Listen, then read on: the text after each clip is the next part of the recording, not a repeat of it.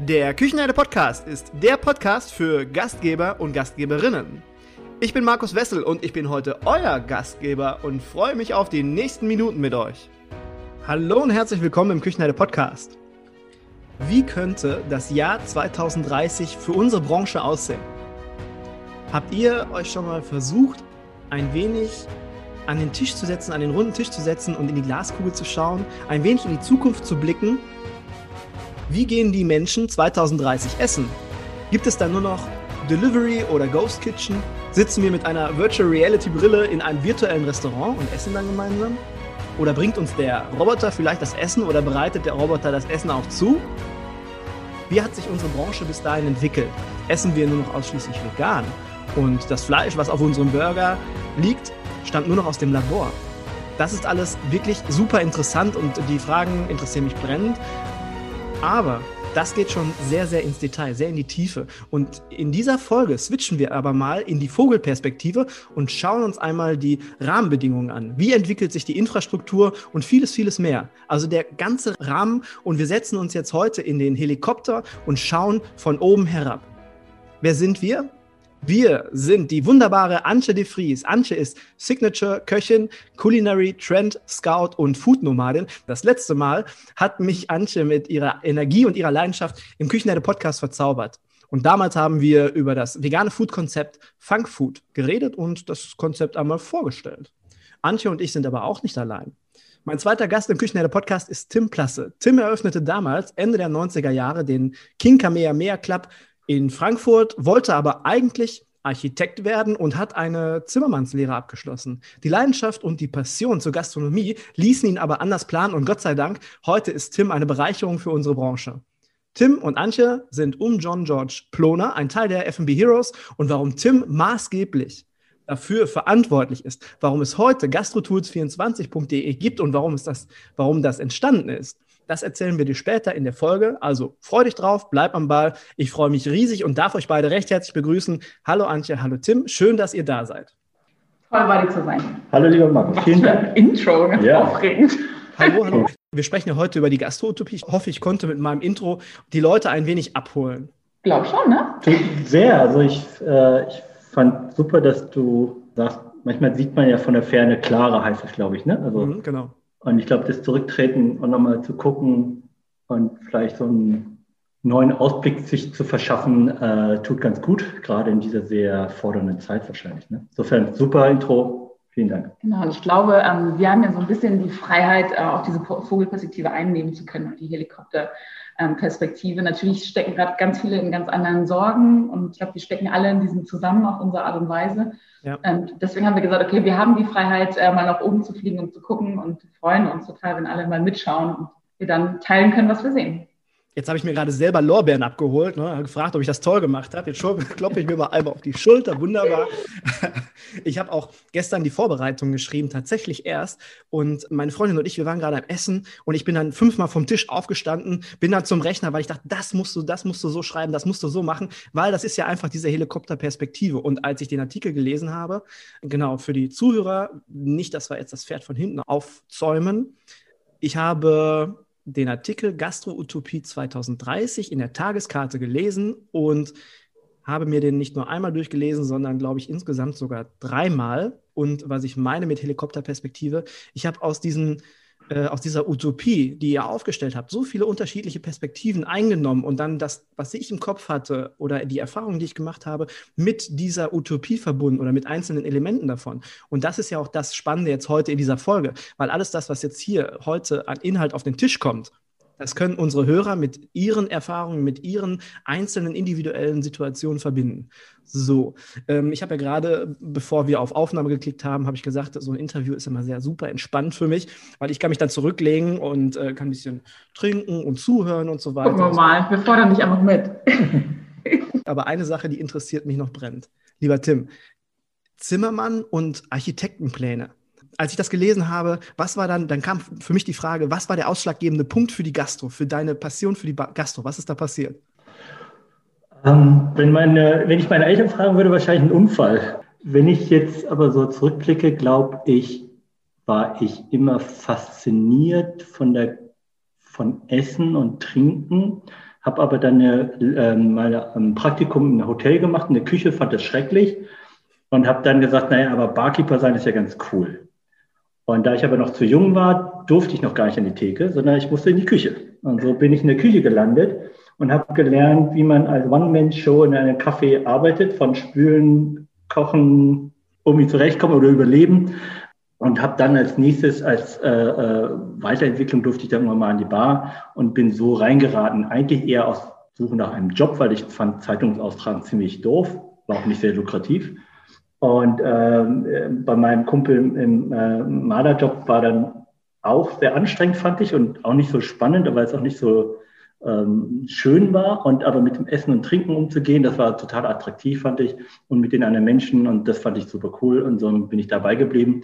Und neben meiner Ausbildung habe ich sozusagen immer in der Gastronomie gearbeitet.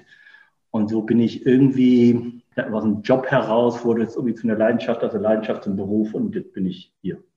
Okay, erstens mal ziemlich viel Glück, dass das so ist. Ja.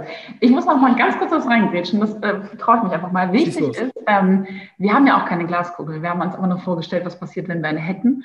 Ähm, und das Spannende ist das, was du sagst, mit den verschiedenen Perspektiven. Denn ich glaube, ähm, wir wollen anregen, ähm, dass wir gemeinsam in die verschiedenen Ecken gucken. Wir haben garantiert nicht die Weisheit mit Löffeln gegessen, aber ich glaube, zusammen haben wir das. Und deswegen ist uns total wichtig, dieses Gespräch auch einfach als ähm, ja, kleinen Anstoß ähm, zu sehen, zum Austausch, ähm, zu verschiedenen Ideen, die wir miteinander teilen können. Denn wir glauben, ähm, dass eigentlich so eine, eine, bessere Zukunft nur entstehen kann, wenn wir das Spektrum ganz weit aufreißen von möglichen Zukunften. Und ähm, das würden wir gerne bei euch zusammen machen. Ich glaube, das ist das Wichtige. Ja. Ich darf dazu mal einen Satz zitieren, den ich äh, in dem Artikel gelesen hatte und den fand ich ganz, ganz wichtig. So, Gänsefüßchen oben. Mit ihren Thesen setzen die FB Heroes bewusst darauf, das Unmögliche zu denken, damit das Mögliche umgesetzt werden kann. Und das fand ich halt ganz, ganz interessant. Und wir müssen, das hatte ich unter dem Artikel drunter geschrieben, glaube ich, bei LinkedIn war das, wir müssen einfach nur die, die 2,8 Prozent erreichen. Wenn 2,8 Prozent diese Richtung gehen und das Unmögliche denken und das Mögliche möglich machen, genau, dann haben wir den ersten Schwung und dann geht es ins Rollen und dann haben wir Momentum aufgebaut. Ich glaube, ähm, um nochmal bei Antje anzuknüpfen, sich hinzustellen, zu glauben, man hätte eine Lösung, ist schon sehr äh, vermessen. Aber sich hinzustellen und einen Wunsch zu äußern und eine Vorstellung äh, zu äußern, da gibt es ja kein richtig, kein falsch, sondern das, äh, wir beanspruchen keine Wahrheit, sondern wir versuchen, etwas uns vorzustellen, was wir gerne hätten. Und ich glaube, in dieser ganzen Zeit, wo es immer nur darum geht, dass irgendeine Lösung für ein Problem, beziehungsweise wir verfallen oft in diesen einen Modus nur, wir hätten für jedes Problem äh, eine Lösung.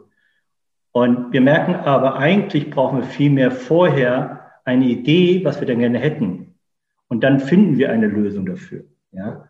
Und ich glaube, das ist dieser kleine äh, Schritt, den du auch richtig gesagt hast, einen Schritt zurückzugehen, eine Stufe höher zu kommen und einmal ein bisschen in die Ferne zu schauen, hilft uns natürlich auch zu orientieren und einfach vielleicht Dinge zu sehen, die wir vorher gar nicht gesehen haben oder vielleicht Dinge anzufangen, die wir uns vorher nicht getraut haben.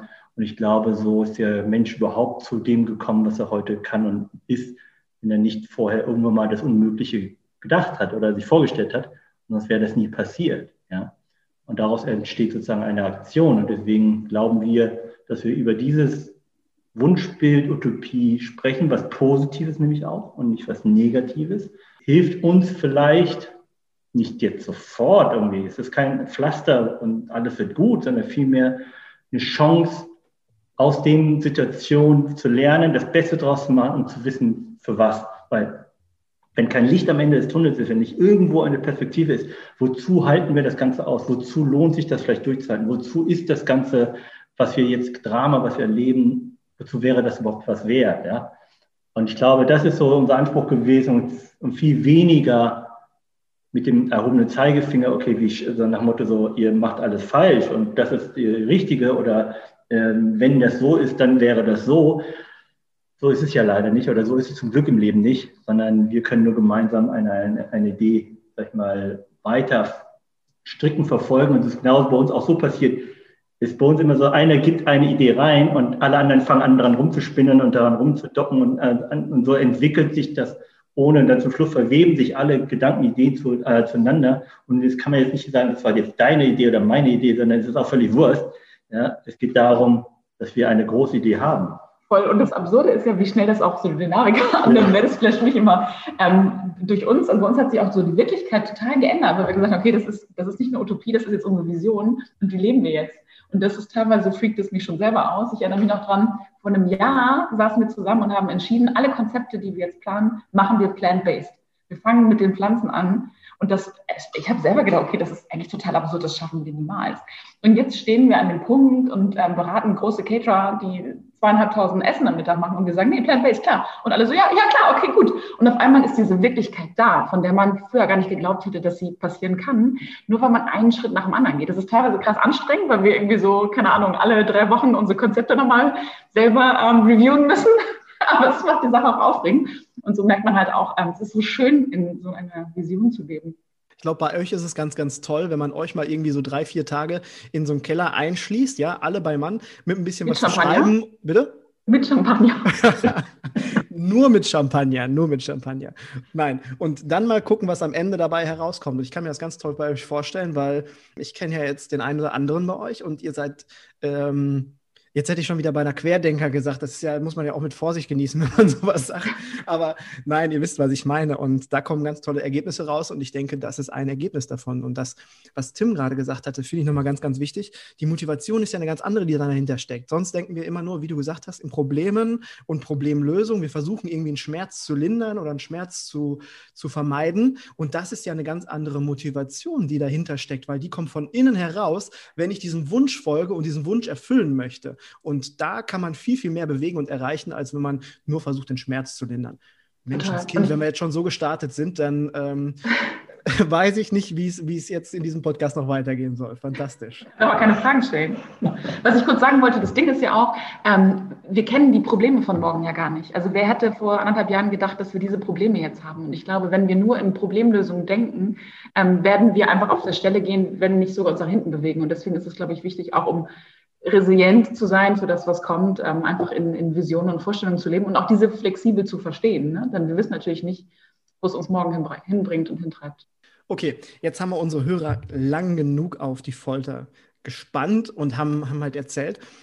Ja, ich finde schon wesentliche, wichtige Sachen, die hört man manchmal in fünf Podcast-Folgen nicht, finde ich, was wir in den letzten zehn Minuten schon auf den Tisch gebracht haben. Aber zu dem Zukunftsmodell, Zukunftsmodell für die Gastronomie, Gastro-Utopie 2030. Was ist das genau? Was versteckt sich dahinter? Was steckt dahinter? Dahinter steckt einfach der Wunsch zu sagen, wir müssen unsere, sag mal, die, diese Lücke, dieses Vakuum, was gerade entsteht, füllen mit etwas, was positiv ist, was uns dazu treibt, Dinge weiterzumachen oder zu verändern. Und dann haben wir äh, irgendwie äh, darüber gesprochen, was könnten wir tun, in welcher Form. Ja? Und so entstand sozusagen eher dieses Wunschbild, diese Utopie. Und diese Utopie besagt einfach nichts anderes als eine äh, Art und Weise, wie wir miteinander interagieren wollen, wie wir zusammen Dinge äh, tun wollen. Und wir haben das versucht, auf drei Säulen zu setzen, indem wir sagen, okay, es gibt drei wichtige Teile davon. Das ist Chancengleichheit, Solidarität und ähm, Qualifizierung die zu einem Ziel führen. Und das haben wir mal gesagt, eher Gastronomie als Plattform, damit man halt vielleicht auch ein bisschen die Dimension versteht, die das äh, ähm, bedeuten, äh, annehmen kann. Und uns war wichtig, damit auch nochmal die Be Wichtigkeit unserer Branche äh, äh, herauszustellen. Und ich glaube, das merken wir gerade alle, wie sehr wir das vermissen. Und wir vermissen nicht das Essen und Trinken per se oder den Raum, denn wir vermissen das Miteinander, das Zusammensein, mit anderen Menschen an einem Tisch zu sitzen und zu essen und zu trinken, umsorgt zu werden. Und das ist etwas, was anscheinend so, so essentiell und so ursprünglich ist bei uns in Menschen drin, dass wir hoffen, dass die Gastronomie die Bedeutung bekommt nach dieser äh, Krise, die sie eigentlich immer schon hatte, aber nur nicht anerkannt bekommen hat. Und deswegen ähm, haben wir, sag ich mal, äh, versucht, das auch in einem, ja, in, Worten mal zu fassen, weil es auf der einen Seite sehr komplex ist und sehr abstrakt manchmal, aber auf der anderen Seite ähm, erleben wir es immer wieder und wir spüren es irgendwie. Und es ist, glaube ich, wichtig, dass man das formuliert und mal ausspricht, damit es dann auch, wie heißt es so schön, man redet sich das äh, selber so oft ein, bis man es glaubt ungefähr. Ne? Also bedeutet, je mehr man darüber redet, je mehr man das liest oder äh, sich beschäftigt, Und so irgendwas passiert ja im Kopf. Also wir nehmen diese Gedanken, irgendwo bleibt was hängen, vermischt sich mit anderen, mit Erfahrungen, die man hat. Und das, was du vorhin auch gesagt hast, ähm, Erfahrung von anderen, die, weil du hast gesagt, du hast sofort Dinge gesehen da drin, die du selber erfahren hast. Und das ist genau das, was wir ähm, damit auch bezwecken wollten. Wir wollten nicht sagen, wie es richtig oder falsch ist, sondern einfach nur den Anstoß geben. Und das ein bisschen strukturierter natürlich, damit man auch, sag ich mal, irgendwie die Komplexität, die dahinter stecken könnte, auch irgendwo greifbarer macht. Ja was ich halt richtig cool fand, um das ein bisschen zu, oder ihr habt das so toll verbildlicht, ja, als ich diesen Artikel gelesen habe, wir verlinken diesen Artikel auch in den Shownotes, damit den jeder lesen kann und jeder lesen muss. Jeder, der diese Folge hört, der muss diese Folge hören, muss diesen Artikel lesen. Gerne dann auch Feedback schicken an uns alle. Aber was ich eigentlich sagen wollte, das Verbildlichen, das fand ich halt mega cool. Drei Säulen. Du hast gerade gesagt, dieses, diese Gastro-Utopie ist auf drei Säulen aufgebaut. Und wenn wir jetzt unsere Branche heute sehen, als Haus, wir sehen unsere Branche heute als Haus, das wird gerade vollkommen abgerissen. Ja, wir, wir müssen alles irgendwo umschmeißen, neu bauen, neu, ähm, neu planieren und neu, neue, neue äh, wie nennt man das nochmal, verflixt und zugenäht. Fundament neu gießen? Neu ja, vielen Dank, vielen Dank. Oder das Fundament neu gießen und darauf bauen wir drei, neu, drei Säulen auf, ja. Chancengleichheit, Solidarität und das letzte war Qualifikation und darauf bauen wir unser neues Gastrohaus auf. Und das fand ich halt toll, wie ihr das verbildlicht habt. Vielleicht kann man es auch nochmal anders sehen. Normalerweise heißt es immer also Säulen. Vielleicht sind wir aber auch der Zwischenraum, den wir füllen mit etwas. Ne? Also wir haben ja Dinge, Gegenstände in der Welt und Dinge, äh, die da sind. Aber so wie wir auch intrinsisch wissen, oh, das ist eine gute Gastronomie und das hat sicher nicht mit dem Tisch und dem Stuhl und mit dem Wandfarbe zu tun, sondern irgendwas ist in diesem Luftraum, der sich viel mehr ja ausmacht als die Tische und Stühle und die Möbel, die das sind, was wir nicht greifen können. Das könnte man sagen, das ist Sinn, vielleicht ist es die Seele eines Ladens, vielleicht ist es auch Werte, Werte. Das sind ganz viele Dinge, die wir irgendwie wahrnehmen können und spüren und dadurch irgendwie erst merken, das ist gut oder wir können sagen, das ist besser oder da fühle ich mich mehr wohl und das äh, spricht mich an. Bei dem anderen merken wir so, das spricht mich nicht an, ja. Und vielleicht ist es auch, vielleicht um vielleicht eine andere, sagen wir, Blick oder andere, sag mal, Analogie zu geben, Vielleicht sind wir auch die Zwischenräume, die wir füllen wollen mit etwas, das uns, sag ich mal, dazu oder vielleicht auch verbindet dadurch. Ne? Und das ist vielleicht auch eine andere Sichtweise drauf, weil so klingt es so, als wäre das ein, die Voraussetzung von etwas. Und eigentlich, was wir tun, ist eigentlich mehr den Sinn zu geben und die Motivation und weniger eigentlich sagen, okay, das ist so die Baseline, sondern es ist eher mehr das, was alles, die ganze Komplexität verknüpft und zu einem großen Ganzen macht und verbindet, ne? Vielleicht. Mhm. Als anderes Bild. Und nicht immer nur Säulen und Fundament und Haus, sondern vielleicht, weil ich glaube, dass ganz die, ähm, die Gastronomen da draußen, unsere allen tollen Kollegen, die bauen das Haus jeden Tag. Die können das. Das ist deren Job oder das ist deren Profession, ja. Und was wir versuchen zu helfen, ist sozusagen den Inhalt noch mit dem großen Volumen von Rauminhalt nochmal anders zu füllen. Und wenn man das über den Markt, äh, über den ganzen Markt vielleicht äh, betrachtet oder den ganzen Markt dabei betrachtet, wir versuchen die Lücken zwischen den Akteuren zu füllen, die wir alle in diesem Markt sind. Ja? Mit Inhalt, ne? Ich glaube, das ist auch das Spannende. Also ich, die Gastronomie macht ja genau diese Zwischenräume ja. mit etwas, was, ähm, was einfach einen Charakter hat, was eine Stärke hat, was eine Tiefe hat, ja. ähm, wo es nicht äh, nur um Entertainment geht, wo es, glaube ich, um eine ganz andere Zwischenmenschlichkeit auch geht. Und ich glaube, das ähm, zu spielen und da einfach ein starkes Zwischenraumfüllen durchzuführen, ist, glaube ich, die Chance auf einer Gastronomie. Und da auch wieder zurück zu dem, was Tim vorhin sagte, wieder diesen, den Wert verstehen, den Wert von Gastronomie und von Gastfreundschaft ich glaube, ähm, das ist ja das Tolle an der Utopie, dass es ein Wunsch ist und da ist ja grundsätzlich eigentlich alles erlaubt und alles möglich. Und für mich, ich habe es halt so gesehen, für mich war es der Rahmen, weil ich finde, das hat auch sehr, sehr viel mit Rahmenbedingungen zu tun, die man irgendwo anfassen kann, wenn man möchte, ähm, wenn man genug Mitstreiter findet und um diese Rahmenbedingungen halt zu verändern und in die richtige Richtung in Anführungsstrichen zu setzen. Und alles, was ihr da draußen jetzt hört und versteht und für euch mitnehmt, das ist auch erlaubt. Also es gibt da jetzt kein richtig oder kein falsch.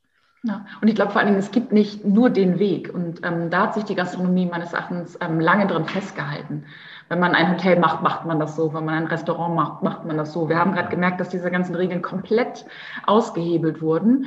Aber vielleicht gibt es doch ein paar Regeln. Das sind die Regeln des Miteinanders und die können wir jetzt für, füreinander und miteinander bestimmen und auch gestalten. Und da sind, glaube ich, auch die Säulen eigentlich so die, die, ähm, ja, die Voraussetzungen und, und eigentlich das, was man gestalten kann. Kollaboration anstatt Ellenbogen. Ja, aber ich glaube, ähm, ich habe das wohl mal gelesen, dass äh, jemand meint, das wäre dann so ein, ähm, man nimmt das, man tut das ja gleich schnell ab, so, ja, das ist ja so ein, entweder ein unrealistisch oder es ist irgendwie, das ist ja Sozialismus dann und was auch immer, ne? Und ich glaube, was mal ganz wichtig ist, dass uns ganz wichtig ist zu verstehen, wir merken ja eins, so wie es bis dato, bis sag ich mal, äh, letzten März war, war uns ja irgendwie allen klar, dass es nicht immer so weitergehen kann.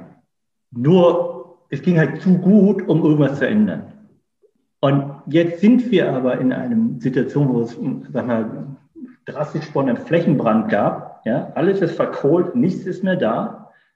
Und wir haben eine Chance, etwas anders jetzt aufzubauen oder anders an, äh, das zu tun, weil es keine Regeln mehr oder keine Barrieren mehr gibt oder keine Sachzwänge mehr gibt oder keine Einschränkung mehr gedanklich zumindest.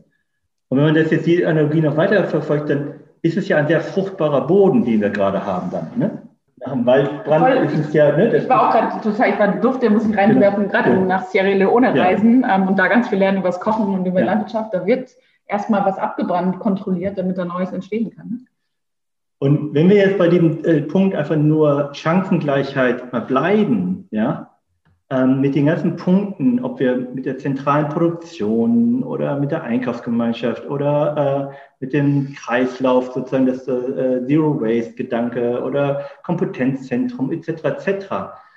Es geht darum, dass sozusagen auf diesen Basis ist ja ein viel höherer, sag ich mal, wie so ein, wie so ein äh, Rocket geben, geben soll, dass jeder, der anfängt, zugreifen kann, um dann sozusagen auf einem anderen Level zu starten und nicht erstmal bis auf den Nullpunkt kommen muss, ja, weil eigentlich das Wissen da ist, weil eigentlich die Möglichkeiten da ist, weil eigentlich die Ressourcen da sind, nur die sind nicht sozusagen im Sinne von allen gut zugänglich.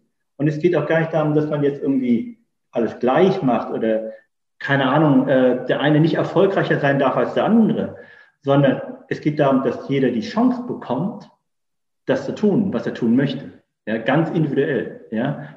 Und das ist, glaube ich, der Punkt, äh, wo wir sagen, da würden wir sozusagen unsere Branche oder das ist ja sensationell, wenn die Branche, sag ich mal, bei plus 10 anfängt und nicht mehr bei minus 10. Und auch ja? wenn, ich finde, das ist mal ein schönes Beispiel für Leute, die nicht in der Branche sind. Es gibt, ja. glaube ich, fast keine Branche, wo man so einen krassen Mikrokosmos ein, eine kleine Mikrowirtschaft aufbauen muss, um Betrieb ja. zu fahren. Das ist ja schon gigantisch, was Gastronomen tun. Ähm, und auch da einfach zu sagen, ich glaube, das ist der Punkt, wo Share Economy auch Sinn macht, denn du musst nicht alles selber machen, du musst nicht alles können, du hast einen anderen Antrieb, warum du das gemacht hast, was du machen willst. Und eben genau durch diese Verfügbarmachung ähm, von, von Wissen, von teilweise sogar von Anlagen, ähm, von, von Dienstleistungen, einfach auf ein ganz anderes Level zu kommen, ist eigentlich die, die Aufgabe, die wir haben. Und dass wir das bisher in der Form nicht gemacht haben und nicht uns ausgetauscht haben, ist eigentlich super schade. Ähm, aber das Gute ist, wir können es ja jeden Moment ändern. Und wir haben genug in dieser Branche zur Verfügung. Und wir dürfen ja nicht nur uns als Branche sehen, Gastronomie, Hotellerie, sondern wir haben ja auch noch ganz viele Hersteller, Produzenten, also ein ganzes, ganz großen Kosmos noch, der da drum steht, der auch sehr, sehr viel äh, liefern kann. Aber ich würde jetzt diese erste Säule einfach mal kurz noch zusammenfassen. Erste Säule, Chancengleichheit. Da geht es darum, dass der kleine Kaffeebetreiber, der vielleicht jetzt nicht so viel Kapital in der Tasche hat, dass der die gleichen Chancen hat wie jetzt zum Beispiel ein, ein Unternehmen, wo ähm, einiges an Kapital hintersteht, dass der die gleichen Möglichkeiten hat, auch vielleicht ein großes Hotel zu eröffnen, wenn er eine innovative Idee hat.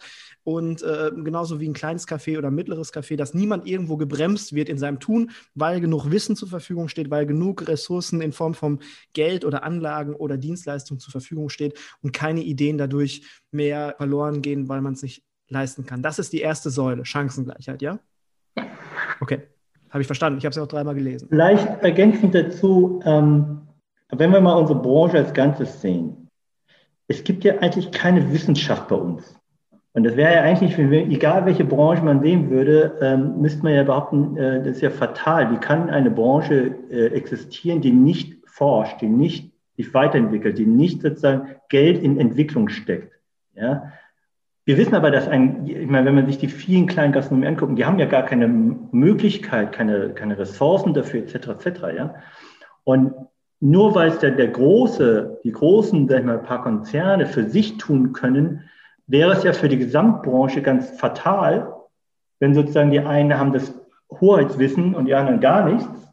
Nicht, weil sie zu doof dafür sind, sondern weil sie aber keine Mittel dafür haben. Ja? Oder schlichtweg keine Zeit.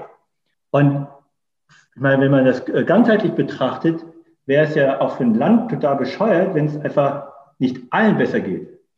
Das ist ja, das ist ja logisch, ja, weil wenn es allen besser geht, dann äh, äh ist ein gesamte mal, Stadt oder Staat oder Land hat einen höheren Wohlstand, ja. Und so müssten wir es eigentlich auch für unsere Branche sehen, ja, dass sozusagen durch die Chancengleichheit bedeutet wir, es gibt sozusagen Wissen, was verteilt wird, wird sozusagen äh, geteilt wird und dadurch hat, haben alle eine viel höheren, können viel höheren Wert schaffen, als wenn jeder Einzelne das tun müsste. Ja? Abgesehen davon ist es viel nachhaltiger, wenn es ein bisschen breiter gestreut werden kann, das Wissen, ja, damit es besser wird und nicht sozusagen als reiner vermeintlicher Wettbewerbsvorteil wäre. Weil wir sind zum Beispiel ganz großzügig mit Ideen. Weil eine Idee ist eine Idee. Das ist nur heiße Luft. Erst das Tun macht den Unterschied. Und das Tun wissen alle, wie schwer das ist. Ja? Insofern kann man ziemlich großzügig sein, weil bei dem Tun, da scheitern die meisten dran und das ist die Schwierigkeit und nicht die Idee zu haben. Ja? Und deswegen glaube ich, dass es ähm, äh, diese, diese Angst des Wettbewerbsverzerrung, oh Gott, wenn ich das jemandem sage, dann, äh, dann überholt er mich oder was auch immer, dann ist erfolgreicher und klaut meine Idee. Das ist eigentlich totaler Nonsens. Ja, weil jeder kann es ja an, macht es ja anders. Jeder wird anders das tun. Ja, wenn ich ein Rezept jemandem gebe an 100 Leute, werden auch 100 verschiedene äh, ähm, äh, Sachen rauskommen. Auch, auch, Sachen. Genau, oder auch wenn auf, äh, garantiert, ähm, auch wenn alles gleich wäre, es wird auf jeden Fall komplett anders sein. Ja, und das ist doch genau der Punkt. Ja, also das eine Wissen wird doch von jedem Einzelnen ganz anders aufgenommen, kombiniert, variiert, interpretiert. Ganz und so kommt immer wieder was anderes raus. Ja. War das denn unser Mindset in den letzten Jahren? Also, dass wir Wissen zurückgehalten haben? War das so ähm, für unsere Branche? Ja, ich glaube, das hat sich schon ein bisschen geändert. Also die jungen ähm, Köchinnen, ja. die ich kenne, ja da hat sich das inzwischen, glaube ich, schon einfach geändert, weil das klar ist, ähm, dass es einfach ein Teamsport ist. Ne? Und da würde ich uns auch noch mal kurz in den Helikopter setzen, ähm, mal ganz nach oben fliegen und einfach die Perspektive insofern ändern, dass es halt kein, kein, kein Spiel, kein Sport, den wir gegeneinander machen. Ne? Das ist ein, ein unendliches Spiel, in dem wir alle Spieler sind. Mal werden wir eingewechselt, mal gehen wir wieder raus, aber wir haben alle ein gemeinsames Ziel. Und erst wenn wir ähm, die Ressourcen reinbringen, die Ressourcen auch, wie Tim sagt, großzügig teilen, ähm, dann kann dieses groß unendliche Spiel auch ähm, funktionieren und auch wir können ein toller Teil davon sein. Ich glaube, das ist auch wichtig. In der kommenden Woche sprechen wir über Solidarität. Darüber, dass die Big Player der Branche wesentlich abhängiger von der oft kleineren Individualgastronomie sind. Diese Solidarität, die ich gerade angesprochen habe, sorgt für Vielfalt. Es herrscht zukünftig keine Ellenbogenmentalität mehr, sondern die Big Player der Branche supporten die kleineren. Der Kuchen ist groß genug und wird geteilt, anstatt dem anderen vom Teller genommen. Wie das geht und welche Gedanken dahinter stecken, hört ihr in der kommenden Folge. Wenn euch diese Folge gefallen hat, dann würde ich mich über eine tolle Bewertung bei iTunes freuen und ich freue mich natürlich noch mehr, wenn ihr in der kommenden Folge wieder mit dabei seid. Bis dahin, macht Idiot!